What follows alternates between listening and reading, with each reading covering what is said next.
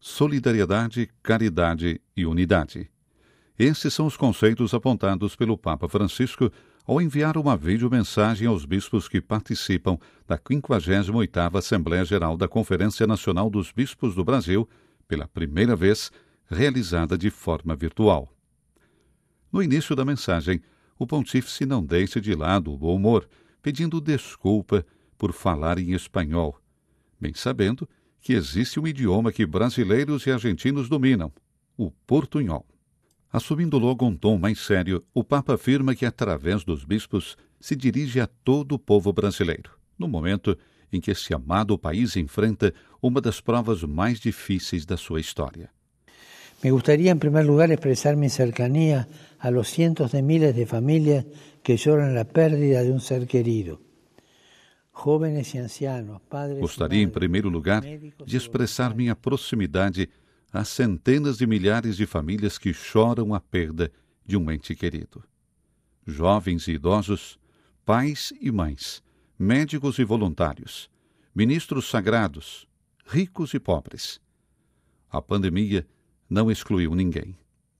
Penso em especial nos bispos que morreram vítimas da Covid. Francisco pede a Deus que conceda o descanso eterno aos mortos e consolação aos familiares, que muitas vezes nem puderam se despedir. E este irse sem poder despedirse, este irse en la soledad más despojada, es uno de los dolores muy grandes. De quien se va? E este ir-se sem poder se despedir, ir-se na solidão, mais despojada, é uma das maiores dores de quem vai e de quem fica. Mas nossa fé em Cristo ressuscitado nos mostra que podemos superar esse trágico momento e aqui se apresenta a importância da solidariedade, a chorar com os que choram. E a caridade nos surge a nosotros como bispos a despojarnos. E a caridade nos impulsiona como bispos a nos despojar. Não tenham medo de se despojar. Cada um sabe do que. A pandemia só será superada com a união. E a CNBB deve ser uma nesse momento, porque o povo que sofre é um. O Papa recorda sua inesquecível visita ao Brasil em 2013 e do que disse a respeito da história de Nossa Senhora Aparecida. Por ter sido encontrada quebrada, poderia servir de símbolo da realidade brasileira. O que estava separado recobra unidade. E ser instrumento de reconciliação, ser instrumento de unidade. E esta é a missão da Igreja em Brasil. Hoje mais que nunca. E ser instrumento de reconciliação, ser instrumento de unidade. Esta é é a missão da Igreja no Brasil. Hoje mais do que nunca. E para isso é necessário deixar de lado as divisões e as desavenças.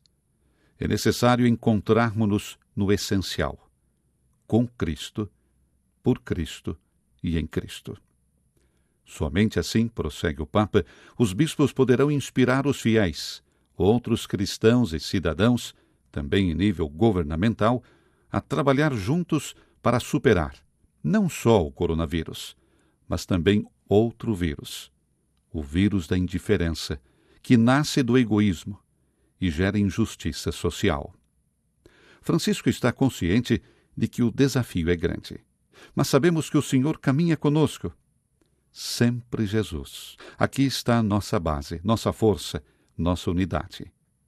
O Papa conclui pedindo ao Senhor ressuscitado que esta Assembleia Geral dê frutos de unidade e reconciliação a todo o povo brasileiro e à CNBB. Unidade não é uniformidade, recordou, mas harmonia. Imploro a Nossa Senhora Aparecida que ella, como madre, les alcance a todos sus hijos la gracia de ser custodios del bien y de la vida de los demás y promotores de fraternidad. Imploro a Nossa Senhora Aparecida que ela, como mãe, dê a todos os seus filhos a graça de ser custódios do bem e da vida dos demais e promotores de fraternidade. São as palavras finais de Francisco, concedendo sua bênção apostólica.